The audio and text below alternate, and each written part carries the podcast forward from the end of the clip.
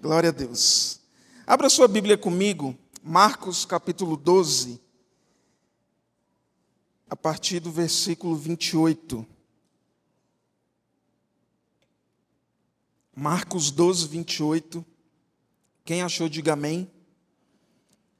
Quem está olhando no telão, diga amém. Marcos 12, 28. Chegando um dos escribas, que ouviu a discussão entre eles e viu que Jesus tinha dado uma boa resposta, perguntou-lhe: Qual é o principal de todos os mandamentos? Jesus respondeu: O principal é: Escute, ó Israel, o Senhor, nosso Deus, é o único Senhor. Ame o Senhor, seu Deus, de todo o seu coração, de toda a sua alma, de todo o seu entendimento e com toda a sua força. Feche seus olhos, eu quero orar por você. Pai, obrigado por essa grande e santa oportunidade que nós temos de cultuar o Teu nome, de nos ajuntarmos como santos, membros do Teu corpo e podermos, ó Pai, com liberdade te adorar. Nós estamos aqui na audiência de um só. O único que é digno do nosso louvor, da nossa adoração é o Senhor. Nós não estamos aqui para ouvir apenas louvores, para ouvir apenas uma boa palavra, mas nós estamos aqui para levantar um altar de adoração a Deus. E nós clamamos, ó Pai, te pedimos nessa noite que o Senhor derrame sobre nós espírito de sabedoria, de revelação, discernimento, que a tua palavra possa encontrar em nós uma, uma terra fértil que a tua palavra possa encontrar em nós pessoas famintas e sedentas pela revelação da tua palavra.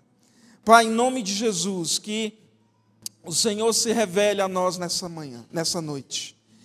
Que o Senhor possa mesmo que nós possamos desfrutar da tua doce presença, da tua instrução, da tua direção para cada um de nós. Em o nome de Jesus, amém e amém. Glória a Deus. Nosso tema hoje é amar a Deus sobre todas as coisas. E eu vou te fazer uma pergunta que cai no vestibular da paz. Vale muitos pontos. Essa frase, amar a Deus sobre todas as coisas, está na Bíblia? Quem acha que está na Bíblia, levanta a mão. Quem acha que não está na Bíblia, levanta a mão. Quem não acha nada, levanta a mão. Glória a Deus. E não, essa frase dessa forma não está na Bíblia, mas ela esse, pode resumir muito bem o texto que nós acabamos de ler em Marcos capítulo 12. Porque os escribas estão ali numa sequência de perguntas, porque o intuito deles é pegar o Senhor Jesus em alguma contradição acerca da sua palavra, e eles estão ali, já fizeram várias perguntas. E eles chegam nesse momento de perguntar para o Senhor: para Jesus qual é o principal mandamento. E claro, eles além de querer pegar o Senhor Jesus em uma contradição, mas eles também tinham ali uma certa disputa interna entre eles. Por quê? Porque a palavra de Deus, a lei de Deus, tinha cerca de 613 ordenanças. Eram 613 mandamentos, direções, não obrigações, mas mandamentos pelo qual o povo deveria seguir.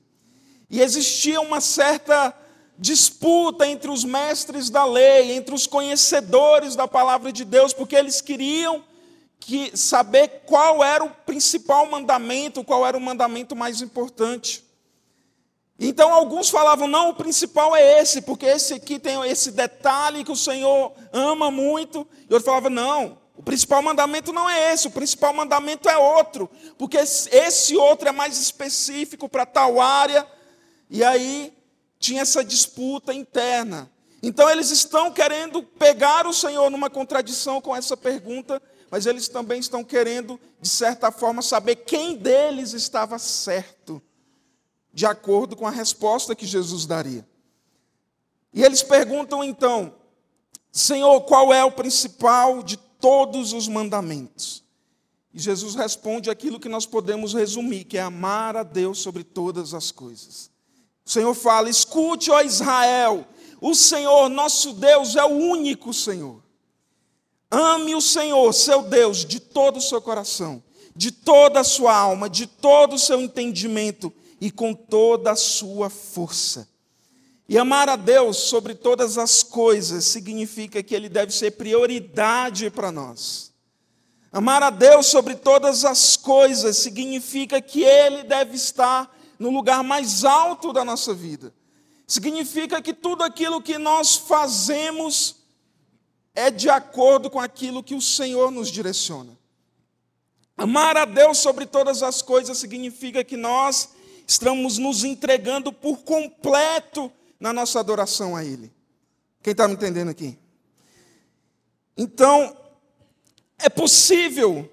Ah, Cristiano, então é como? Eu faço tudo para o Senhor, eu, eu me envolvo naquilo que Deus está fazendo, eu amo o Senhor. É possível amar o Senhor da minha forma e mesmo assim eu não estar amando Ele de todo o coração, com tudo que eu tenho? Sim, é possível. E aí a gente se lembra do rei Amazias, 2 Crônicas 25, 2. Fez ele o que era reto perante o Senhor, não, porém, com inteireza de coração. O texto está falando que existia ali um homem que fazia, algumas versões falam assim, fez ele tudo o que agrada ao Senhor, mas não de coração completo. Então existia ali um homem que fazia coisas para Deus, e detalhe, fazia tudo que Deus agradava. E mesmo assim, esse homem, a palavra de Deus fala que ele não amava Deus sobre todas as coisas. Por quê? Porque ele não se entregava por completo na sua adoração.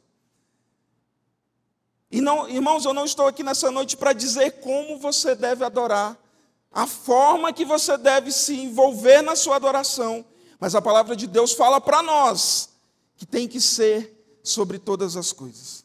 Tem que ser com todo o nosso coração, com toda a nossa alma, com todo o nosso entendimento e com toda a nossa força. Não é com um pouquinho de cada, é com tudo. Nós temos que nos entregar inteiramente no nosso amor a Jesus. Quem está me entendendo aqui? É igual, por exemplo, tem uma ilustração, tem uma imagem aí, coloca aí essa imagem para nós. Todo mundo, a maioria de vocês já devem ter visto essa imagem. É uma imagem que já rodou o mundo inteiro, está aí. Todo mundo, todo mundo, todo mundo já viu aí, né? Alguma vez na vida você já viu essa, essa imagem. Ali está falando fases da vida, em que nós somos instigados a amar o Senhor, mas por causa de alguma circunstância nós sempre damos uma desculpa para não nos entregar, entregarmos completamente a Ele. Ou nós somos jovens demais, estamos preocupados com a faculdade que eu vou fazer, ou, sei lá, com alguma preocupação da mente do jovem, ou então eu já me formei, estou autossuficiente, tenho um emprego top das galáxias, e aí eu tenho que me preocupar em conquistar meu carro, minha casa, ou então eu já estou casado, já encontrei meu minha cara metade, minha tampa da minha panela. E minha preocupação é em fazer essa pessoa feliz, aleluia. Ou então, eu estou agora cheio dos boletos, porque a casa foi financiada em 30 anos. O carro foi financiado em 5 anos. Eu tenho que me virar, me desdobrar nos 30 para poder conseguir pagar os boletos. Eu não tenho tempo para me dedicar ao Senhor. E aí vai chegar o tempo que eu já estou velho demais, porque nosso corpo, com quanto não pareça, a gente envelhece. Não é verdade, irmãos? E aí a força se esvai de nós. E aí nós estamos cansados demais para amar o Senhor completamente. Até que vai chegar um momento que vai ser tarde demais para amar a Deus. Por quê? Porque nós sempre temos uma desculpa para não nos entregarmos por completo na nossa adoração a Ele. Nós não, né, irmãos? Aqui não. Isso é lá em Tangamandápio. Aqui todo mundo é faixa preta, amém? Diga amém, nem que seja pela fé, irmão. Glória a Deus, aleluia.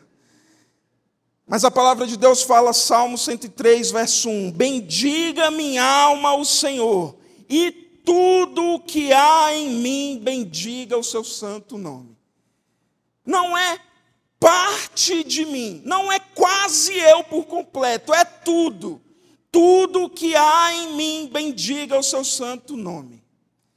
E meu alvo, na verdade, o alvo do Senhor para nós nessa noite é então nós destrincharmos esse texto de Marcos, capítulo 12, versículo 30, e vermos como então amar a Deus sobre todas as coisas. Quem está preparado aí? Amém? Eu sempre falo lá para a nossa galera no Aureni. Anota tudo o que o Senhor falar no seu coração. Se no final da mensagem você tiver muita anotação, é porque Deus falou muito. Se você não tiver nenhuma anotação, é porque talvez Deus falou e você não quis ouvir. Mas nós estamos aqui nessa noite para nos entregarmos por completo, amém? Então, está todo mundo ligado. Então, em primeiro lugar, como amar a Deus sobre todas as coisas? É amá-lo com o que sou. Marcos 12, 30. Ame o Senhor seu Deus de todo o seu coração, de toda a sua alma. Coração e alma aqui fala de quem nós somos. Coração é o centro da nossa vida, é o que move a nossa existência. Em um sentido mais amplo, seria aquele lugar de onde nós tiramos conclusões e decisões. A palavra de Deus fala, Provérbios 4, 23, sobre tudo que se deve guardar, guarde a sua casa. É isso? Guarde o seu patrimônio, porque você conquistou ele a muitas gotas de suor, é isso? Sobre tudo que se deve guardar, guarda o coração, porque dele procedem as fontes da vida. Então o coração fala justamente desse lugar onde nós nos movemos, é o lugar onde nós tiramos nossas conclusões e decisões. E quando eu falo coração aqui, eu não estou falando do nosso órgão interno aqui, que bombeia o sangue, enfim, não é disso que eu estou falando. É justamente de, desse lugar onde move a nossa existência. Quem está me entendendo aqui? E a alma fala justamente sobre as nossas emoções. Os salmos que a gente acabou de ler, Salmo 103:1, bendiga minha alma o Senhor. Então, a alma fala das nossas emoções, e há como tantas vezes nós tomamos nossas decisões e conclusões por causa das nossas emoções. E a gente vai ver um pouquinho aqui o quanto isso pode ser perigoso. Então, amar a Deus de todo o coração significa que as minhas decisões, as minhas escolhas, quem eu sou, deverá estar submetido ao Senhor. E isso é essencial para o cristão. Porque não dá, irmãos, para nós sairmos por aí achando que sabemos tanto, que não precisamos mais do Senhor para direcionar a nossa vida. Eu tiro conclusões e tomo decisões sem consultar o Senhor, porque eu acho que eu já tenho experiência demais para tomar minhas próprias decisões e conclusões. Eu acho que eu já sou muito experiente, afinal de contas, eu acabei de completar 18 anos. Meu Deus, virei adulto. Eu posso tomar minhas decisões porque eu sei demais. Quando na verdade a palavra de Deus fala que nós devemos então amar a Deus com todo o nosso coração e com toda a nossa alma. E isso deve estar submetido à soberania de Deus. E quantas vezes nós estamos por aí sendo movidos por causa das nossas próprias vontades. Irmãos, nós não sabemos escolher. Nós não sabemos escolher, nós não sabemos de fato tomar decisões por nossa própria conta e essas decisões serem decisões assertivas. A palavra de Deus fala, Jeremias 17, 9: enganoso é o coração, mais do que todas as coisas e desesperadamente corrupto. Quem poderá entendê-lo? Então, o coração, que é o lugar de onde nós tiramos as nossas decisões e conclusões, a palavra de Deus fala para nós não só guardá-lo acima de todas as coisas, mas fala que ele é enganoso e desesperadamente corrupto. Nós não sabemos, irmãos, tomar decisões por nossa própria conta de forma assertiva. Eu estava lendo uma parte de um livro, porque eu já procurei esse livro em tantos lugares, mas ele é em inglês, e meu inglês é uma maravilha. Mas a parte desse livro que eu vi, inclusive, num, num, numa publicação de internet do Instagram, fala que os judeus, nos tempos bíblicos, têm diversas passagens assim, que mostra que lá, quem decidia, quem escolhia o, o marido ou a esposa era o pai. O pai escolheria quem a filha ia casar ou quem o filho ia casar. Por diversas vezes tem isso na Bíblia. Ah, Cristiano, vai, vai botar essa regra agora? Não, irmão, se acalma. Fica tranquilo. Com quanto alguns pais gostariam. Mas não é esse meu objetivo. Mas só que você vai ver as estatísticas do povo judeu quando se trata de divórcio são mínimas. Enquanto a estatística do Ocidente, quando se trata de divórcio, inclusive dentro das igrejas, está cada dia mais aumentando. Ah, é por causa disso? Não sei, mas que tem alguma coisa aí que nós precisamos nos atentar, tem. O fato é, nós, por nossa própria conta, não sabemos fazer escolhas corretas. Nós não temos essa capacidade, irmão, e não adianta você se achar o super-homem, você se achar muito bom. Não, eu consigo, cara, porque eu sou uma pessoa muito intelectual, eu estudo muito, eu vejo já todas as possibilidades antes delas acontecerem. Então eu sim vou conseguir tomar minhas decisões. Engano seu. Talvez você seja mais enganado do que aquele que simplesmente reconhece que fala, cara, eu não dou conta, deixa eu procurar ajuda, porque por minha própria conta e risco vai dar ruim. Quem está me entendendo aqui? Então, amar a Deus com todo o nosso coração significa colocar as nossas decisões diante do Senhor. Senhor, é você que decide. É o Senhor quem vai decidir o que eu vou fazer. E isso é difícil, irmãos. É difícil porque às vezes nós não queremos sequer esperar aquela paz que excede todo entendimento quando a gente coloca algo perante o Senhor. A gente quer assim, Senhor, eu quero fazer isso. Eu te dou 30 segundos, que é o que dura a minha oração.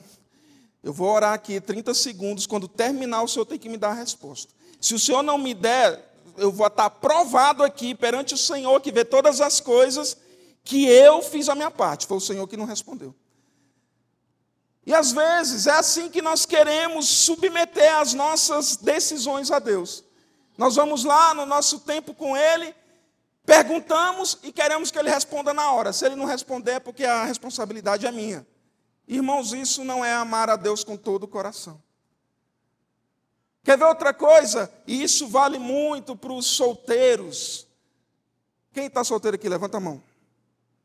Tem muita gente aí. Aproveita e olha para o lado, irmão.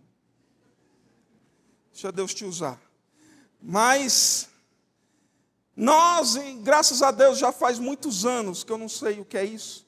Mas muitas vezes nós estamos, enquanto solteiros, com os nossos sentimentos aflorados. E nós estamos ali loucos para achar a tampa da nossa panela e aí aparece alguém interessante, alguém que fala um oi para mim, e eu já acho que é a pessoa mais importante do universo. Quer ver? Deixa eu fazer uma pergunta para você aqui. E os casados, pelo amor de Deus, você que está com a sua esposa agora, não olhe para ela. E você, esposa, não olhe para o seu marido agora. Tá bom? Mas só pensa comigo, não levante a sua mão também, não fale alto, porque alguém pode escutar, principalmente seu cônjuge. Não, não. Mas pensa comigo aqui o seu cônjuge, que é o seu marido ou a sua esposa hoje, foi a sua primeira paixão? Por favor, não olhe para ele agora. Mas foi a primeira pessoa que você olhou e falou: Meu Deus, eu morreria e mataria por essa mulher. Foi? Não responda, mas só pensa aí no seu coração. Irmãos, nós não sabemos, a gente acha que porque nós estamos com os sentimentos aflorados e nós olhamos para alguém que olha de volta para nós e demora ali dois segundos numa troca de olhar, e eu já acho que é a pessoa da minha vida que o Senhor mandou, aleluia, glória a Deus, canta labalá. É assim que nós estamos muitas vezes vivendo, irmãos. E não colocamos essa área diante do Senhor e fala, Senhor, porque eu particularmente, eu, como não tem na Bíblia especificamente, são coisas que nós temos que interpretar. Eu particularmente não acredito que existe uma pessoa no mundo inteiro para uma outra pessoa, e se você não acertar essa pessoa, eu não acredito nisso. Eu acredito que o Senhor une propósitos. E você vai e na sua escolha, ou sendo escolhido, sei lá, o Senhor vai direcionar. Mas às vezes nós não estamos falando e nos colocando diante do Senhor, Senhor, me ajuda a escolher. Porque eu não sei, se eu for pela minha própria vontade, eu vou olhar para a pessoa, se ela me agradar no olhar, pronto, já era. Com quanto, irmãos, uma forma fofa assim de falar isso, mas as coisas caem. É a lei da gravidade, irmãos. Não tem como fugir desse rolê. Você pode até tentar fazer um, um arrumamento assim, um negócio, mas uma hora vai cair. E aquilo que você mudou a sua vida e se moveu por causa daquilo, uma hora vai deixar de ser. E aí você não submeteu. E aí, irmão, eu acredito assim. Você pode é, não casar com a Você está noivo, você ainda tem a oportunidade de não casar. Mas depois que casou, irmão, te vira. Te vira porque é para sempre. Lá no altar você fala até que a morte o separe. Então tem que ser. Amém ou não amém? Então, nós muitas vezes não estamos colocando as nossas emoções, as nossas decisões diante do Senhor.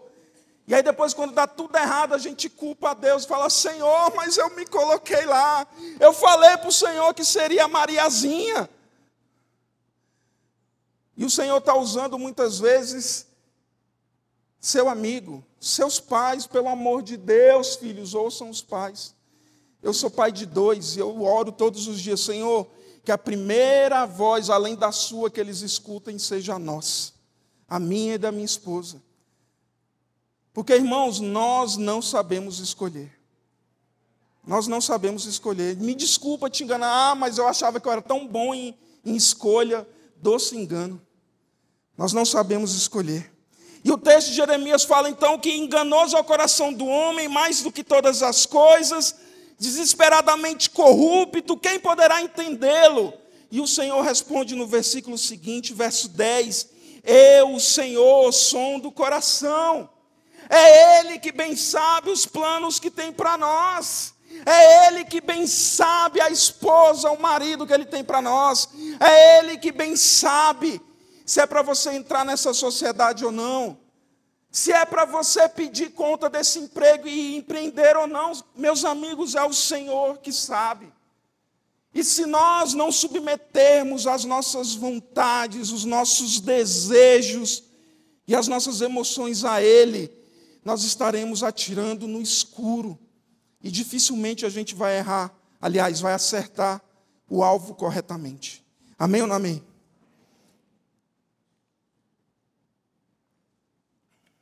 Tem uma frase do Bill Johnson, eu gosto muito do Bill Johnson. E tem uma frase dele que fala assim, ó, a frase está aí, e esse é aquele momento do culto onde você tira a foto posta no Instagram e marca paz palmas. É para esse momento que a gente coloca frases, irmãos. É para esse momento. Então essa frase fala assim: Não há dúvida de que passar tempo com Deus muda nossos desejos. Nós sempre nos tornamos como aquele que adoramos. Não há dúvida, irmãos, de que por mais que você ache que está 100% certo da sua decisão e do seu desejo, quando você se relaciona com o dono e sabedor de todas as coisas, ele pode mudar esse desejo se esse desejo não for da vontade dele. Quem está me entendendo aqui? Romanos 7,19. É justamente na alma que nós desejamos o bem e o mal. É nos nossos desejos que nós encontramos essa questão de fazer o bem ou o mal. O apóstolo Paulo fala, Romanos 7,19: Pois o que faço não é o bem que desejo, mas o mal que não quero fazer, esse continuo fazendo. Mais uma vez, a Bíblia nos deixando claro que nós não sabemos fazer escolhas. Precisamos submeter o nosso coração, a nossa alma diante do Senhor e assim amá-lo com tudo que nós temos. É por isso que nós não devemos nos mover, irmãos, por, por sentimentos. É por isso que você não deve se mover por uma circunstância. Tem que ser uma convicção dentro de você. Tem que ser uma certeza plena de que o Senhor te direcionou a se mover nessa direção. Não pode ser porque eu estou falando ou por alguém está falando somente. Tem que ser uma decisão baseada na palavra de Deus. E Ele direcionando cada um dos nossos passos. Se a nossa alma for submissa ao Senhor, nós teremos nossas emoções sadias. Quando nós submetemos, inclusive, as nossas emoções ao Senhor, Ele vai direcionar cada uma dos nossos desejos. Então, em primeiro lugar, para nós amarmos a Deus sobre todas as coisas, é amá-lo com o que sou. Isso fala do nosso coração e da nossa alma. Em segundo lugar, Marcos 12, 30. Amá-lo com o que sei. Ame o Senhor seu Deus de todo o seu entendimento. E aqui a palavra entendimento significa dianoia. No original, perdão, é dianoia, que é a mente como centro das nossas habilidades intelectuais. Meus queridos, amar a Deus dessa forma pressupõe conhecimento da Sua palavra. Pois como eu vou amar a Deus com o que sei, se eu não sei a Sua palavra? Isso aqui é aquela repetição que todo domingo o pastor está falando aqui. Tenha relacionamento com a palavra de Deus. Se você não tiver conhecimento da palavra de Deus, não tem como você amá-lo com todo o seu entendimento. Oséias capítulo 4, verso 6, o profeta fala: Meu povo foi destruído por falta de casa, por falta de proteção. É isso que está falando? Fala que o meu povo foi destruído por falta de conhecimento. E como que a igreja de Deus, que diz amar tanto a Deus, e não conhece a Sua palavra, irmãos, nós estamos enganando a nós mesmos. Tem alguém vivo ainda aí?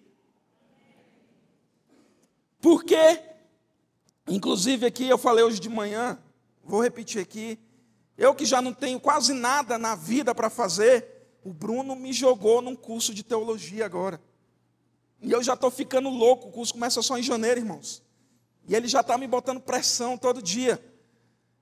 Mas, irmãos, estudar, o que é teologia? É estudo das religiões, é o estudo da palavra de Deus. Estudar teologia não é só para pastor, repita comigo: estudar com fé agora, estudar teologia não é só para pastor.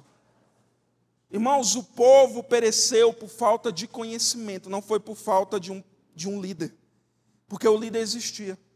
O povo pereceu é porque eles não conheciam as Escrituras. E nós, em pleno século 21, estamos achando que teologia é só para aquele que está com o microfone na mão. Ah, como meu desejo é que toda a igreja esteja matriculada em um curso de teologia.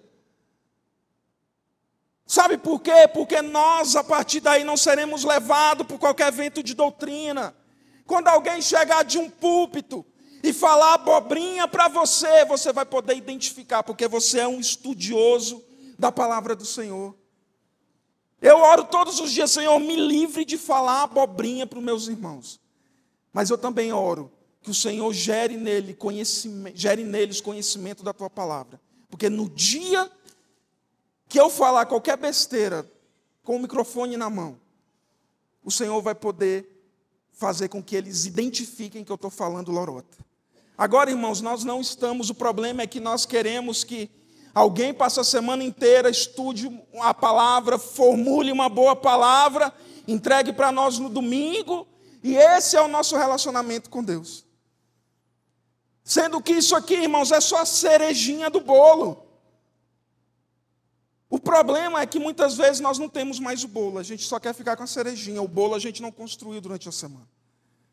E a gente está achando que o fato de eu vir para a igreja todo domingo, de eu ir para a cela, de eu ir para o discipulado, isso somente é suficiente. Irmãos, eu vou falar novamente para você: procure um bom curso de teologia e vai fazer. Vai estudar, vá se empenhar em conhecer aquilo que você diz seguir. Eu, irmãos, sem falsa modéstia, eu, eu acredito que eu tenho um nível de conhecimento da palavra de Deus ali, ok, mediano. Sim, eu não sou dos mais inteligentes, mas também não passo vergonha. Mas eu estou lá, e cada dia mais eu quero aprender mais. Por quê? Porque se eu digo acreditar nesse Deus, que todos nós falamos que acreditamos, mas eu não estou envolto e mergulhado em conhecer a Sua palavra, mais uma vez eu estou enganando a mim mesmo. E a palavra de Deus fala que nós devemos amá-lo com todo o nosso entendimento. Agora, se eu não tenho entendimento, irmãos, eu vou amar Deus e vou ser enganado por tantos charlatões que tem por aí. Mas como eu vou conhecer se ali quem está falando é um profeta do Senhor, é um homem de Deus baseado na Sua palavra ou é alguém querendo falar qualquer abobrinha, se eu não tenho conhecimento do que ele está falando? Aí, irmãos, eu vou aparecer por aqui Alguém vai aparecer em algum lugar vendendo um lote lá no céu e você vai comprar. Ah, parece loucura, mas acontece. Por quê? Porque não tem conhecimento. Ninguém nunca na vida vai me vender um lote lá no céu. Não é porque eu sou melhor do que ninguém, não. É porque a Bíblia, eu sei que a Bíblia não tem essa parada. Esse, é, como é que chama o cara que vende lote aí? É, corretor. A Bíblia não tem corretor do céu. Só existe um mediador, é Cristo Jesus. Então nós precisamos submeter o nosso entendimento ao Senhor. Deuteronômio capítulo 17, verso 18. O Senhor falava para o rei: Quando subir ao trono do seu reino, mandará fazer num rolo uma cópia da lei que está aos cuidados dos sacerdotes levitas para o seu próprio uso. Trará sempre essa cópia consigo e terá que lê-la todos os dias da sua vida. Repita comigo: todos os dias da sua vida. Para que aprenda a temer o Senhor, o seu Deus, e a cumprir fielmente todas as palavras desta lei e todos estes decretos. Então, irmãos, se eu não tiver relacionamento diário com a palavra do Senhor, se eu não me aprofundar no estudo e no conhecimento da palavra do Senhor, não tem como eu amá-lo de todo o meu entendimento. Mas uma coisa a gente tem que trazer equilíbrio também. Porque amar a Deus dessa forma, amar a Deus com todo o nosso entendimento, requer de nós que nós submetamos o nosso entendimento à soberania de Deus. Porque tem coisas, irmãos, que nós não vamos saber, que a Bíblia não fala, e tem uma frase muito legal que fala que quem fala muito sobre o que a Bíblia fala pouco é louco. Então tem coisas, irmãos, que a Bíblia não deixa claro, e a gente pode até conversar, mas vamos parar por aqui. Porque se a Bíblia não deixa claro, irmãos, não tem como a gente ficar se aprofundando naquilo que a palavra de Deus não diz. Então eu tenho que submeter o meu entendimento à soberania de Deus, ele ainda é soberano. Ele ainda é o rei dos reis, não é que ele ainda é. Ele sempre foi, ele sempre é e ele sempre vai ser. Então não adianta eu agora pegar, ah, eu estudo muito a palavra de Deus, então eu vou pegar Deus e ele que, porque eu sou muito estudioso, então agora a palavra de Deus vai se submeter ao meu conhecimento. Irmãos, por mais cabeção que você seja, por mais inteligente que você seja, você sequer um dia vai chegar ao pleno conhecimento do Senhor Jesus. Talvez nem na glória. E eu digo talvez porque a Bíblia não deixa claro, então se a Bíblia não deixa claro, não sou eu que vou querer doutrinar em cima disso. Então, às vezes, nós estamos aqui, ah, mas a palavra de Deus fala assim, e, e eu quero pegar Deus e colocar Ele numa caixinha, e essa caixinha é o meu entendimento, e o Senhor vai se submeter àquilo que eu acho saber. Queridos, Deus não muda, mas Ele se move. E nós precisamos ser humildes o suficiente para, mesmo sendo estudiosos, colocar esse nosso entendimento sob a soberania de Deus. Não é Deus que vai mudar por causa do que eu conheço, mas é talvez, inclusive, o meu conhecimento e tudo aquilo que eu aprendi a vida toda mudar por causa da palavra de Deus e a sua soberania. Amém ou não amém? Romanos capítulo 12, verso 2. Não se amoldem ao padrão deste mundo, mas transformem-se pela renovação da sua mente, para que sejam capazes de experimentar e comprovar a boa, agradável, perfeita vontade de Deus. Então, não é para nós nos amoldarmos a nada deste mundo, ao padrão do mundo, mas a nossa mente ser renovada. E não a palavra de Deus se renovar por causa daquilo que nós entendemos é nós nos submetermos à vontade do Senhor, à Sua soberania, irmos até onde Ele coloca um limite e a partir dali desfrutar. Ah, se a Bíblia não fala, então não sou eu que vou querer doutrinar em cima do que a Bíblia se cala. Amém ou não amém? Então, em primeiro lugar, para nós amarmos a Deus sobre todas as coisas, é o quê? Amá-lo com o que sou, coração e alma. Em segundo lugar, amá-lo com o que sei, o nosso entendimento. Em terceiro lugar, para a gente orar, amá-lo com o que faço. Marcos 12, verso 30. Ame o Senhor seu Deus com toda a sua força. E aqui, força é o vigor com o qual nós fazemos todas as coisas. Aqui é muito do externo, fala da expressão da minha adoração.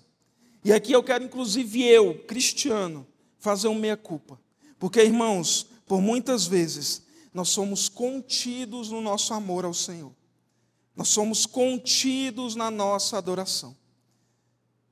Por muitas vezes nós estamos dizendo que amamos o Senhor, e a Bíblia fala que é para nós amarmos Ele com toda a nossa força, mas nós não colocamos toda a força, nós colocamos um pouquinho de força, nós até levantamos uma mãozinha, nós até falamos um glória a Deus de vez em quando, quando o pastor fala algo empolgado e sobe o tom da palavra, aí os irmãos, é glória, aleluia, mas aí não passa disso.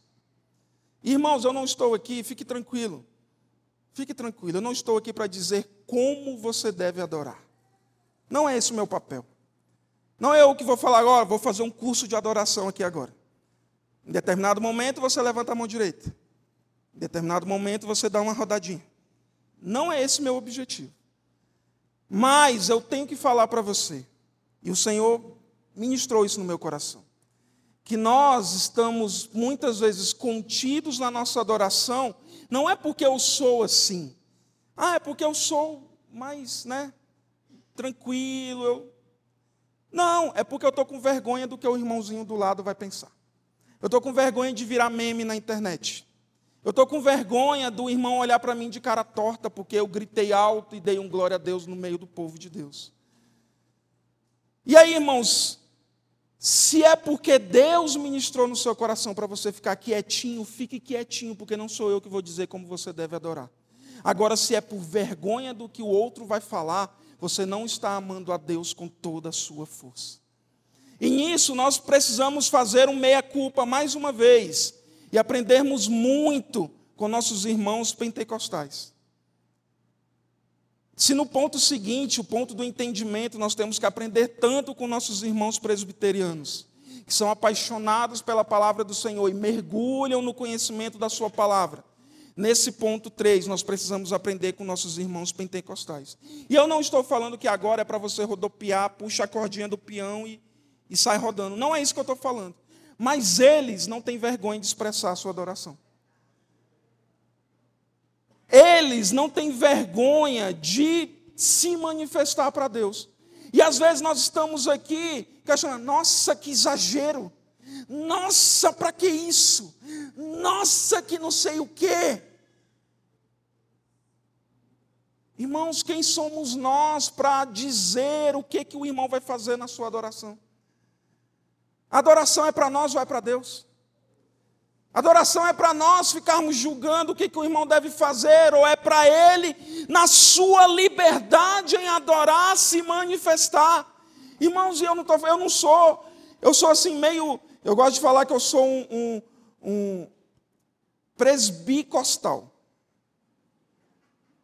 Eu gosto muito da palavra de Deus, de, do ensino, do estudo, mas de vez em quando eu dou meu sapatinho de fogo por aí.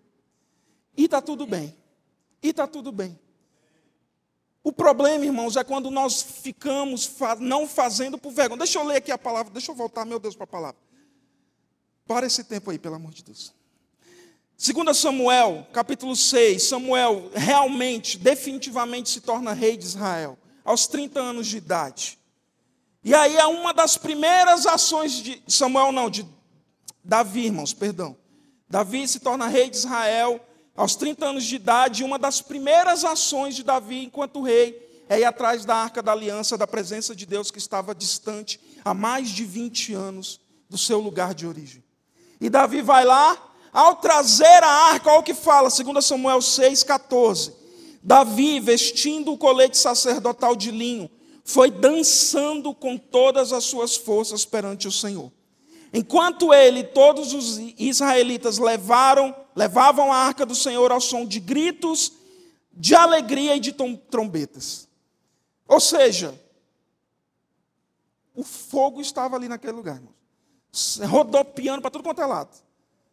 E aí, Mical, esposa de Davi, filha de Saul, lá do, do conforto da sua, do palácio, da sua, do seu controle emocional, porque ela é uma pessoa muito contida, e olhando Davi daquela forma, olha o que ela fala, 2 Samuel 6,20. Como o rei de Israel se destacou hoje, tirando o manto na frente das escravas de seus servos, como um homem vulgar. E muitas vezes nós estamos assim, olhando para os nossos irmãos pentecostais, estamos falando: nossa, que povo vulgar. Para que isso? Deus não é surdo, não precisa gritar tanto. Quando, irmãos, eu não estou nem aí se a forma com que ele está adorando é silenciosa ou é barulhenta, desde que seja para Deus. Enquanto muitos de nós que estamos apontando o dedo para o rodado, irmão, estamos, na verdade, é com vergonha, porque nós queríamos estar rodando que nem ele, mas nós não temos a coragem que ele tem. E aí a gente fica daqui, ah, meu Deus, para que isso? Igual Mical. Que belo papelão você está fazendo. E olha o que Davi responde para ela, 2 Samuel 6, 21. Foi perante o Senhor que eu dancei foi perante o Senhor que eu dancei, perante aquele que me escolheu em lugar de seu pai ou de qualquer outro da família dele. Quando me designou soberano sobre o povo do Senhor, sobre Israel, perante o Senhor celebrarei. Me rebaixarei ainda mais e me humilharei aos meus próprios olhos. Aqui é Davi falando para alguém que estava questionando o fato de Davi estar sendo espalhafatoso na sua adoração. E Davi está falando, foi para o Senhor. Ah, irmãos, e eu não estou aqui, mais uma vez, eu não estou falando para você que você deve ser extravagante, no sentido de rodopiar e sapatinho de fogo, não é isso que eu estou falando. O que eu estou falando é que seja o Senhor que está direcionando a sua adoração. Se Ele direcionar para você ficar quietinho, como todos estão agora, maravilha. A adoração não é para mim. A adoração, inclusive, não é para você. Adoração é para o Senhor. Se é Ele que te direciona isso, glória a Deus, aleluia. Vai ser a maior expressão de adoração que você vai fazer. Agora, se você, como eu ouvi hoje pela manhã, tanta gente falando, nossa, eu, às vezes eu queria dar um glória a Deus no meio do culto. Mas toda vez que eu faço isso, o irmão olha para mim de cara torta. E se você suprime a sua adoração por causa do que os outros vão achar, inclusive o erro nem é dele, porque você está adorando em, em resposta ao que o outro vai dizer ou pensar, e não em resposta ao que Deus manda você fazer. Quem está me entendendo aqui? Então, a gente pode continuar desse jeito aqui, irmãos, maravilha. Ou a gente pode começar a levantar, rodopiar, fazer o que quiser, desde que seja para o Senhor e direcionado pelo Senhor. Que não seja por uma vergonha, que não seja porque o irmão vai achar ruim, que não seja porque eu estou com medo, mas que seja, seja ela qual for, a sua expressão de adoração genuína ao Senhor. E aí sim nós estaremos amando a Ele com toda a nossa força.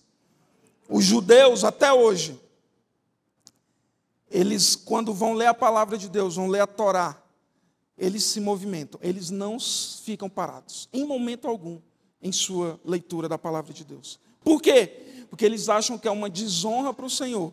A palavra de Deus fala para amar a Deus com toda a força e eu não empenhar com toda a minha força em amar a Deus.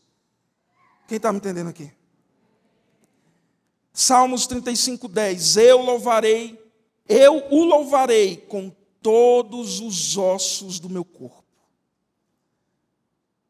O salmista está falando, cara, com a última partícula do meu ser será em adoração ao Senhor. Paulo fala em 2 Coríntios 12, 15: Eu, de boa vontade, me gastarei e ainda me deixarei gastar em prol da vossa alma. Eu vou fazer tudo o que estiver ao meu alcance, na minha adoração ao Senhor. Quem está me entendendo aqui? Fica de pé no seu lugar para parecer que está acabando.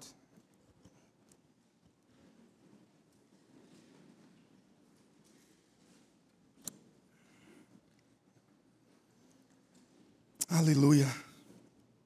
Irmãos, eu poderia, inclusive, agora eu poderia falar, irmãos, vem aqui para frente. Vamos terminar esse tempo. E não é uma crítica, viu, irmãos? Por favor. É só para você ter um entendimento com o contexto da palavra. Eu poderia, como muitas vezes, já fiz diversas vezes, chamar os irmãos para frente. E nós agora terminarmos esse tempo com um tempo de adoração ao Senhor. Mas, como o meu objetivo aqui, o objetivo de Deus nessa noite para nós, é levar a nossa adoração a um nível de entrega para Ele, não por causa do que alguém tem mandado você fazer. O que eu vou falar para você é: seja livre na sua expressão de adoração.